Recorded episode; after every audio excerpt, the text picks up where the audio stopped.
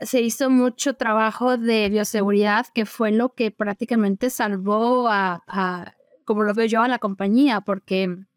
fue lo que, lo que es yo creo que más tedioso y más pesado para todo el mundo y todo el mundo se quejó y todo el mundo, eh, hasta la fecha creo que todo el mundo odia la bioseguridad porque son muchos pasos y muchas eh, eh, trancas y muchos no puedes hacer y no puedes moverte aquí y muchos pasos a seguir,